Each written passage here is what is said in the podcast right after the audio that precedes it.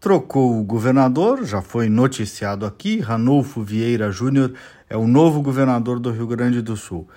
Em seu discurso de posse, essa é a análise, o outro olhar que eu quero trazer hoje, dentre vários sinais, um muito claro que virou manchete da maioria dos jornais: a manutenção do rigor fiscal, da responsabilidade fiscal. Traduzindo, vai continuar tentando fazer que o que o Estado gasta caiba dentro do que o Estado arrecada, sem farra com gastos públicos, sem demagogia, sem promessas fáceis, sem ceder para as pressões. E olha que nesse caso a frase vem de um servidor público de carreira.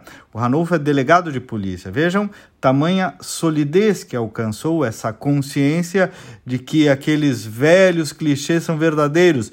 Dinheiro não dá em árvore, não existe almoço grátis.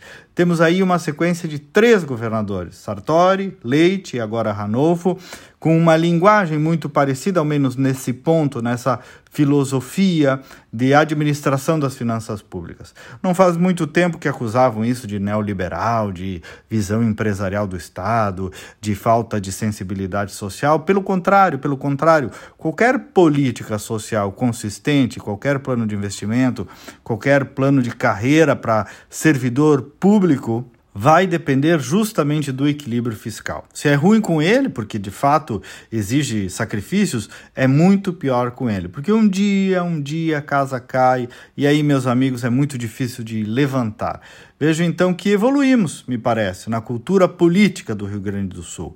O cara que vier prometendo mundos e fundos na próxima eleição, daqui a pouquinho, vai ter muita dificuldade. Opa, só um pouquinho, de onde é que vai tirar o dinheiro? Já vimos esse canto de sereia antes e deu no que deu. Laranja lima também é doce no momento, mas quando desce na garganta, o gosto é amargo até demais, né? Tem uma música do padre Zezinho que diz isso. É um pouco isso. A promessa fácil de hoje pode ser o salário atrasado de amanhã, a falta de investimento, a falta de pagamento de hospitais e por aí afora. E interessante também que esse discurso da responsabilidade fiscal, mais do que só os três últimos governadores, teve outros também em outros períodos da história, Ieda, Rigoto, enfim, mas agora ele vem protegido pela grande maioria da classe política. Creio, vamos lá, que mais de 80% da Assembleia Legislativa atual assina embaixo desse discurso. Enfim, bom governo ao Ranolfo, bom governo ao Rio Grande do Sul, sempre tenho que corrigir e evoluir, mas que não percamos este rumo da responsabilidade fiscal, que hoje é um grande patrimônio do Rio Grande do Sul, só que ainda precisa ser muito bem cuidado e preservado. Até amanhã e vamos com fé.